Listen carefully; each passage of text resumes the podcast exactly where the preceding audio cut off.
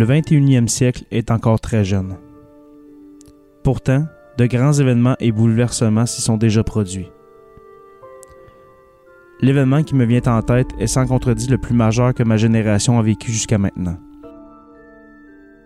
Attaqué sur son propre sol pour la première fois depuis l'attaque japonaise sur Pearl Harbor en 1941, les États-Unis ont été ébranlés dans leur confiance que certains disaient jusqu'à ce jour fatidique du mois de septembre était inébranlable, même démesuré. Bienvenue sur la Terre des Hommes et vous écoutez l'épisode 10 consacré au 11 septembre 2001.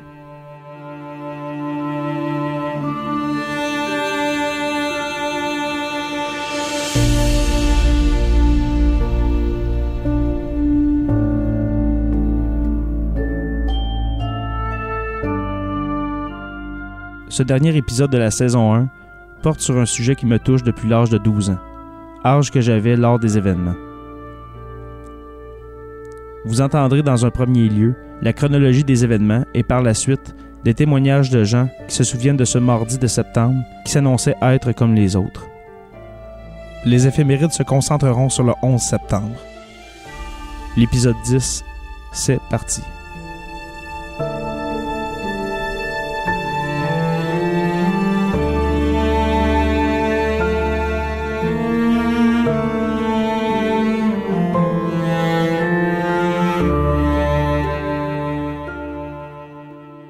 7h59. Le vol American Airlines 11, en direction de Los Angeles, quitte l'aéroport Logan de Boston avec 14 minutes de retard. Cinq pirates de l'air sont à bord. 8h46. Le vol 11 d'American Airlines, détourné à 8h14, percute la face nord de la tour du World Trade Center entre les étages 93 et 99 à plus de 710 km/h. Les New-Yorkais incrédules croient alors à un accident. 9h03. Le vol 175 de la United Airlines, parti à 8h14 de Boston, frappe le côté sud de la tour sud du World Trade Center entre les étages 77 et 85. Des millions de personnes sont témoins de la scène en direct à la télévision. 9h05. Alors qu'il s'apprête à lire The Pet Goat, à des élèves dans une école de la Floride, le président américain George W. Bush est informé qu'un deuxième avion a percuté la deuxième tour du World Trade Center et que les États-Unis sont sous attaque. 9h37. Le vol 77 d'American Airlines, qui a décollé de l'aéroport Washington Dulles à 8h20, s'écrase sur le Pentagone. L'avion en partance pour Los Angeles avait été détourné à 8h53. 9h45. L'espace aérien américain est fermé. Les avions en vol doivent atterrir à l'aéroport le plus proche et les vols internationaux en direction des États-Unis bifurquent vers le Canada ou le Mexique. 9h57. Quelques passagers du vol United 93 qui a quitté l'aéroport de Newark au New Jersey en direction de San Francisco à 8h42 se révoltent contre les pirates. L'avion détourné à 9h30, qui avait pour cible Washington DC, s'écrase finalement à Shanksville, près de Pittsburgh. 9h58. La tour sud du World Center s'effondre. 10h20. À bord d'Air Force One, le président Bush donne l'autorisation au vice-président Dick Cheney d'abattre des avions s'il le juge nécessaire. 10h28. La tour nord du World Trade Center s'effondre à son tour. 10h43. L'évacuation de Washington, D.C. est ordonnée. Le maire de New York, Rudy Giuliani, fait de même pour Lower Manhattan. 11h16. American Airlines confirme la perte des deux appareils. United confirme la perte du vol 93 à 11h26. La compagnie aérienne ne confirmera la perte de ces deux vols qu'à 11h53. Midi 15. Plus aucun avion ne vole dans l'espace aérien américain. 13h04. George W. Bush met l'armée américaine en état d'alerte et déclenche le plus haut niveau d'alerte terroriste. Le président gagnera la Maison-Blanche à 18h54. 20h30. Le président américain s'adresse à ses concitoyens du bureau ovale.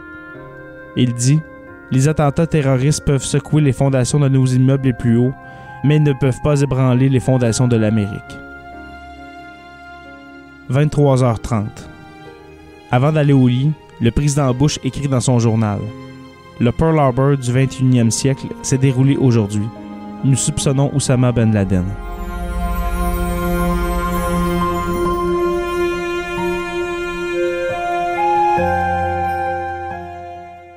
Quel âge aviez-vous et comment l'avez-vous appris?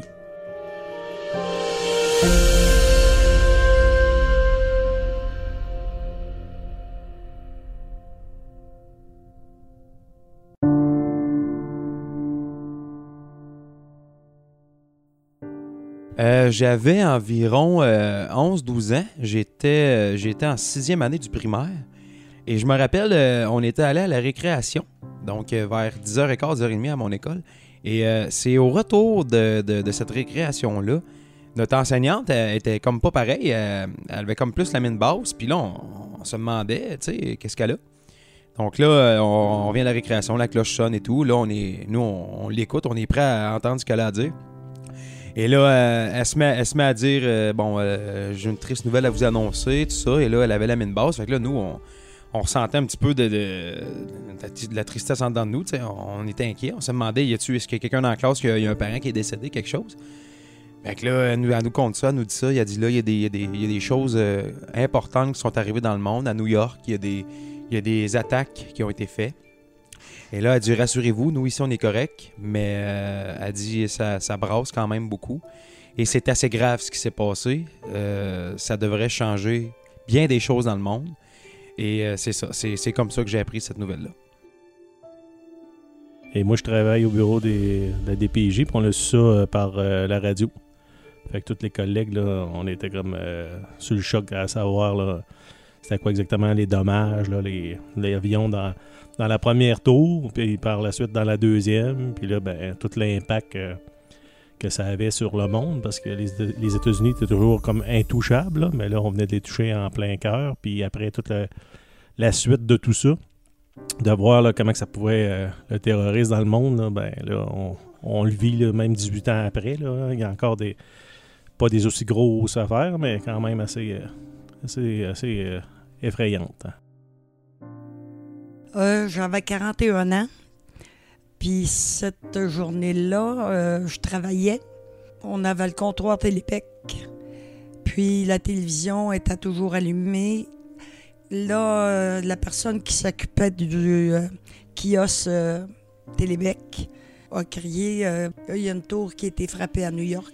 C'est comme ça que je l'ai appris. Quand c'est arrivé, j'avais 28 ans. J'étais au travail, je vais toujours m'en souvenir. Je travaillais pour une grosse entreprise en ville, euh, à Montréal. Il y avait une très grande salle des employés avec un, une, espèce de stage, puis tout ça. Puis en arrière, il y avait un écran géant, gigantesque. Tous les jours, c'était ce qu'on, qui était diffusé, c'était LCN. Donc, euh, je me souviens très bien d'être assis dans mon cubicule, puis de commencer à entendre euh, gronder un petit peu là, autour de moi les gens, les faits qu'il s'était passé quelque chose.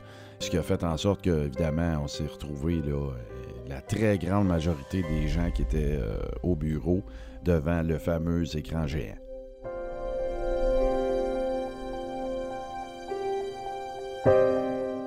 Comment vous êtes-vous senti quand vous avez appris ce qui s'était passé?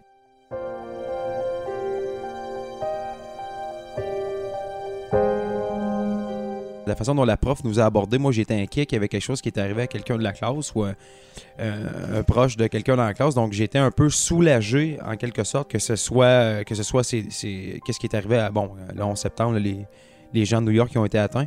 Mais comment je me suis senti euh, Ben là, c'est sûr qu'au début, moi c'était quelque chose de nouveau. J'avais jamais connu ça, une attaque terroriste. Donc c'était la première fois que ça arrivait. Euh, Je dois avouer que j'ai ressenti un petit peu d'inquiétude, c'est bien certain, parce que je me suis dit, est-ce qu'ils vont venir au Québec euh, attaquer euh, à Montréal ou en Abitibi? Donc là, j'étais inquiet un petit peu, mais euh, j'étais aussi, j'étais, triste de savoir ça parce que je me disais, tu sais, il y a combien de morts? Est-ce que c'est, grave? On savait, on savait pas vraiment l'ampleur quand ça venait d'arriver. Ben là, au niveau de la sécurité, c'est sûr que tu te dis, si c'est arrivé là, imagine ici, là, dans, les plus petits milieux, Montréal, Toronto, etc. Fait que la, sécurité venait d'en prendre une, petite débarque. Euh, C'était bizarre parce que j'étais une des seules employées à continuer à travailler. Je me suis pas rendue euh, à la télévision. Puis à un moment donné, euh, là, la deuxième tour été frappée. Fait que là, j'ai tout lâché, puis je suis allée voir qu'est-ce qui se passait vraiment. C'était très particulier parce que euh, moi, ce que j'avais entendu avant de me rendre devant le fameux écran, c'était que c'était un pilote carrément qui avait perdu le contrôle de son, avion puis que, qui s'était retrouvé dans le World Trade Center. J'avais pas de référence à savoir est-ce que c'est un gros avion de ligne, est-ce que c'est un petit avion. Et euh, le souvenir le, plus marquant pour moi de cet événement-là, euh, ça a été de voir, en fait, d'être devant l'écran quand le deuxième avion est arrivé et a frappé la tour. Une espèce de, de, de, de, subjugation et de sentiment que tout ça était complètement surréaliste. Euh, je me souviens même tu sais, qu'il y a des gens qui étaient devenus très émotifs. Euh, J'avais des collègues, dont une, dont le frère devait être au World Trade Center ce matin-là parce qu'il travaillait dans un, en informatique et euh, finalement la, la- la providence a fait en sorte qu'il a dû travailler de nuit la veille, donc euh, il n'y avait pas eu à se déplacer. Donc euh, complètement surréaliste. C'est le mot qui me vient en tête. Là. euh, on avait peine à croire ce qu'on regardait. Vous souvenez-vous des jours qui ont suivi et de la réaction des gens?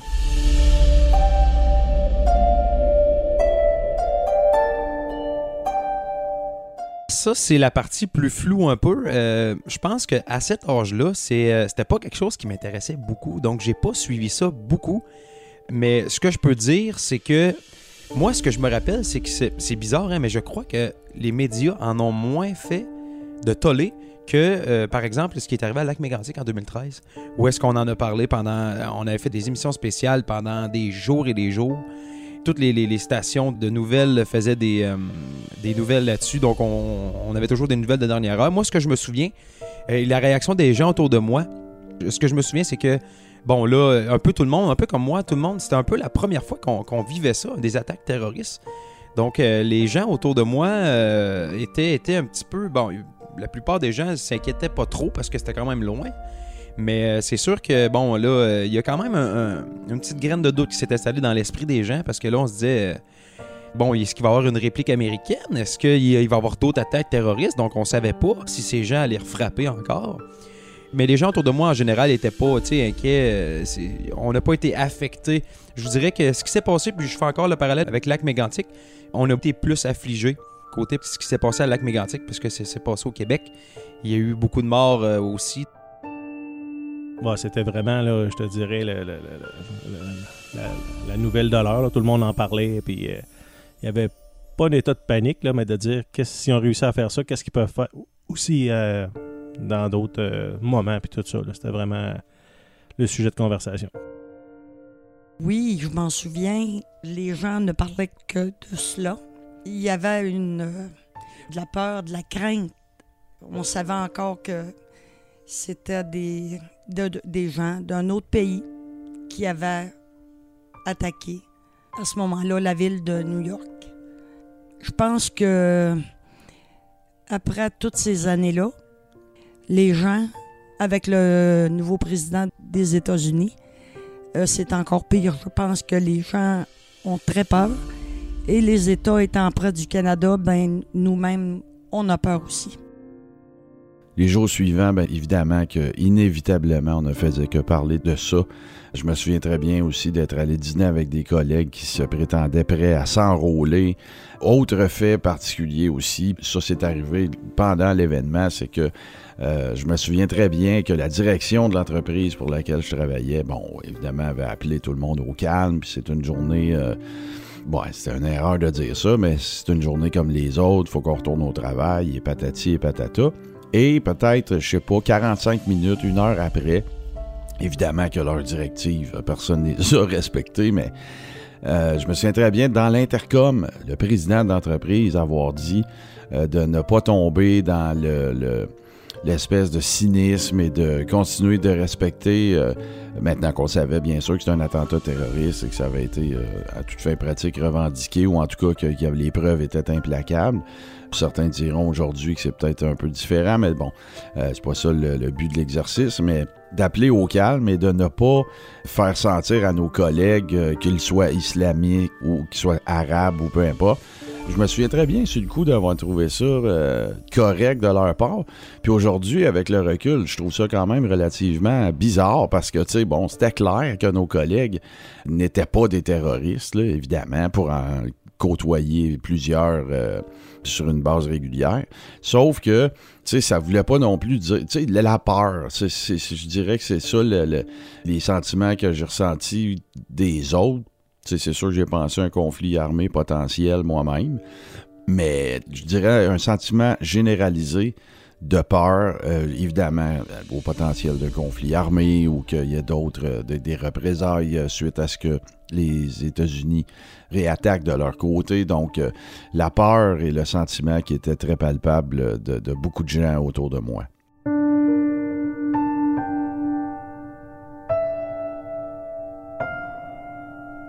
Vous souvenez-vous de la réaction des médias de l'époque?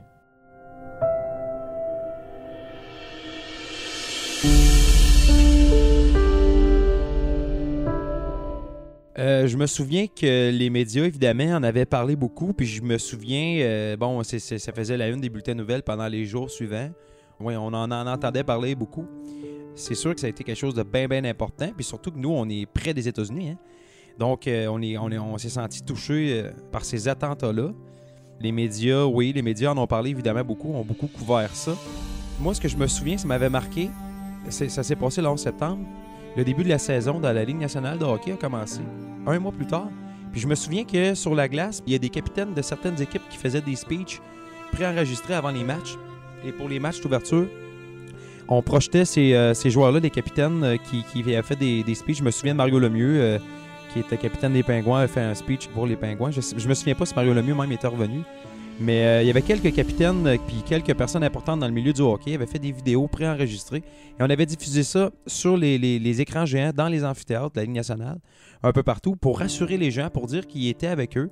Un peu comme aujourd'hui, on voit quand il y a des attentats terroristes comme à Las Vegas, Toronto, bon, il y a des joueurs qui prennent la parole, des personnes importantes dans l'équipe qui viennent sur la glace, qui prennent le micro et qui parlent de ça. Et je me souviens qu'il y avait comme une espèce de ruban, un ruban pacifique avait été mis en arrière des buts de chacune des patinoires de la Ligue nationale de hockey. Ils ont mis ça pendant un an. Donc, jusqu'à la fin des séries éliminatoires, il y avait eu ce petit ruban-là en mémoire des gens décédés, des victimes et des attentats euh, qu'il y avait eu le 11 septembre. Donc, c'est ce que je me souviens pour les médias. Puis, je me souviens aussi, un an plus tard, on avait fait le, le un an après, on avait, on avait reparlé de ces choses-là et on avait fait le point, bon, euh, euh, comment, comment ça, ça- ça s'était produit, c'était quoi les conséquences et tout. Là. C'était euh, jour, soir, euh, nuit, euh, il passait ça en continu tout le temps, puis euh, tentait d'avoir de l'information, puis nous montrait des images, puis tout ça. Ce qui est le fun, puis qui est plate en même temps, dans ce temps-là, l'Internet était moins fort un peu. Là, on n'avait pas Facebook et tout ça. Cependant, ça passe en boucle, puis tout ça, puis on se disait, ben, s'il y a d'autres failés euh, quelque part dans le monde, ben, ça va se faire en sorte que ça va être encore plus multiplié par 10, là, tout ce qui peut arriver à ce sujet-là. là? À tous les jours, les médias, la télévision, la radio ne parlaient que de cela. Certainement un deux à trois mois. Après ça, ça s'est estompé. Mais je pense que dans les têtes de chaque personne, on ne restait qu'une crainte, une peur, puis euh, est toujours là. Évidemment, du côté des médias, feu roulant, euh, comme ça devait être le cas. Là. Écoute, c'est un événement euh, d'une importance euh, capitale, ne serait-ce que de par le fait que le nombre de morts et de familles éplorées, de un.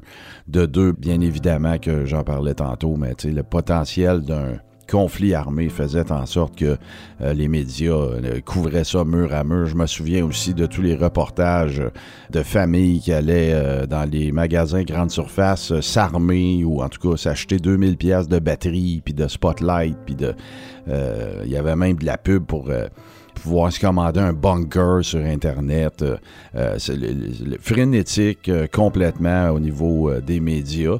Tant et si bien que, tu sais, à un certain moment, ben, ce qu'on relatait, c'était plus vraiment des faits, mais plus l'onde de choc que tout ça avait, généré. Puis le fait que, bon, les gens, tu sais, la peur fait vendre dans une certaine mesure et à tous les niveaux, ben, ça n'a pas été différent dans le cas des médias, évidemment.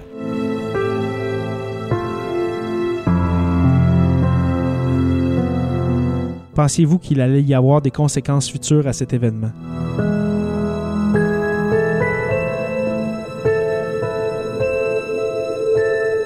Euh, en étant plus jeune, je te dirais que ça m'intéressait moins, surtout, euh, bon, euh, quand on a 12 ans, hein, on pense à pas mal d'autres choses quand on est un petit garçon. Je me souviens que, un peu comme j'ai dit tout à l'heure, on savait pas comment que les États-Unis allaient réagir, parce qu'on savait, je savais qu'à l'époque, les États-Unis, c'était le pays le plus puissant au monde.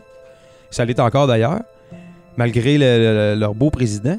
Et euh, nous, la réaction qu'on a eue, c'est, hey, c'est, c'est, les États-Unis qui sont attaqués. C'est, euh, c'est un groupe terroriste qui vient du Moyen-Orient qui les a attaqués.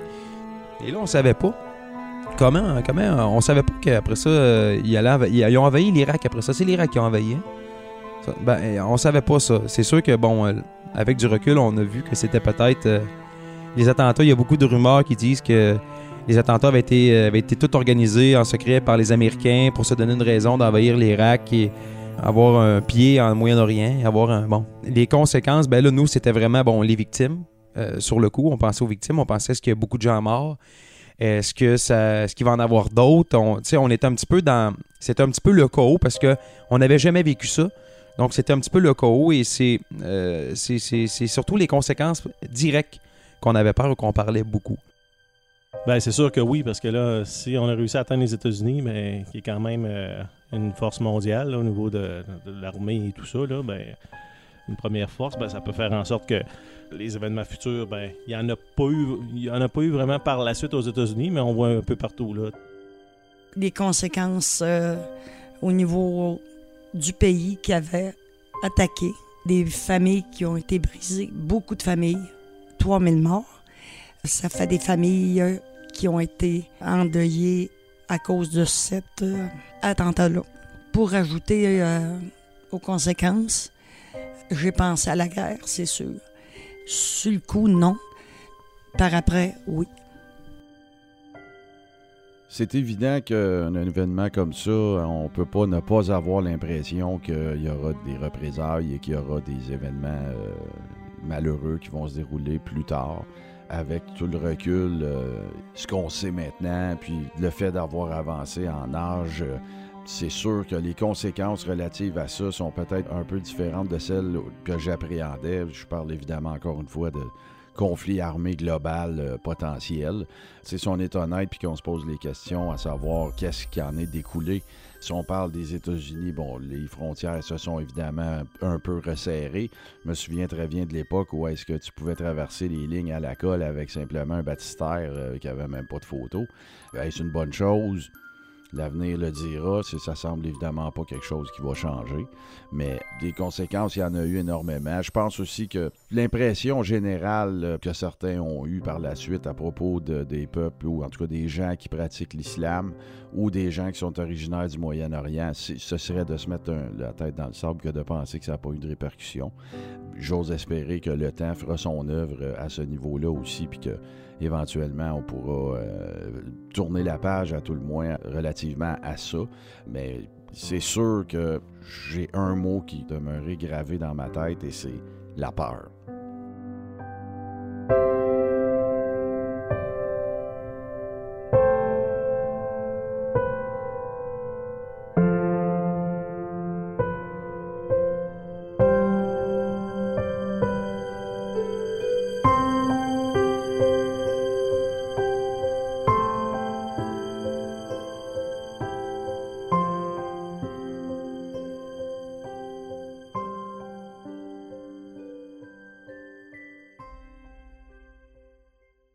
Tu veux participer à l'évolution de Production Podcast?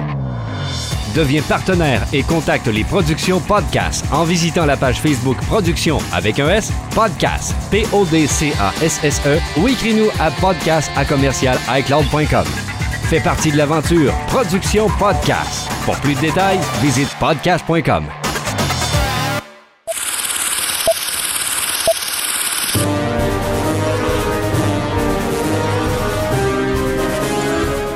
Alors, qu'est-ce qui s'est passé en cette journée du 11 septembre?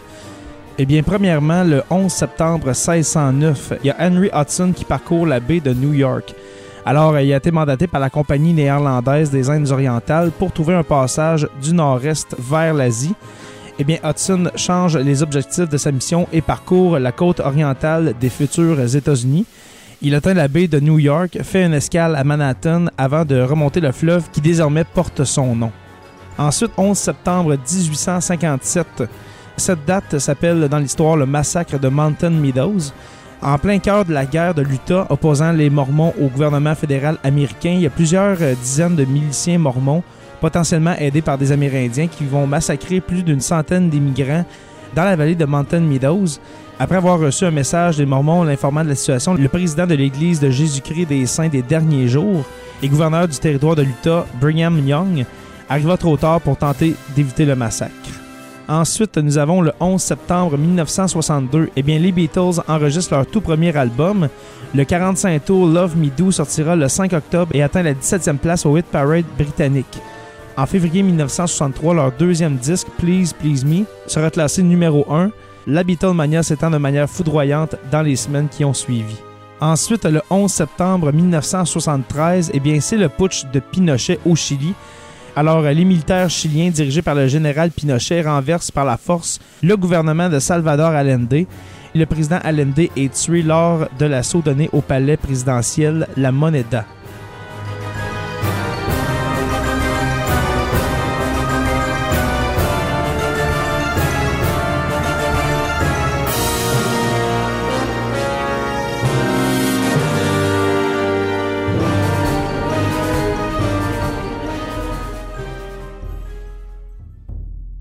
Alors, euh, c'est tout déjà pour la première saison de Sur la Terre des Hommes. Pour terminer, j'aimerais remercier une dernière fois les abonnés au podcast. Rejoignez-nous sur la page Facebook de Sur la Terre des Hommes ou sur Twitter au Sur la Terre des Hommes podcast ou bien sur Instagram au Sur la Terre podcast aussi.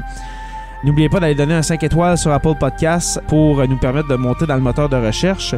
Et puis laissez-moi un commentaire, le but étant toujours d'améliorer le contenu du podcast.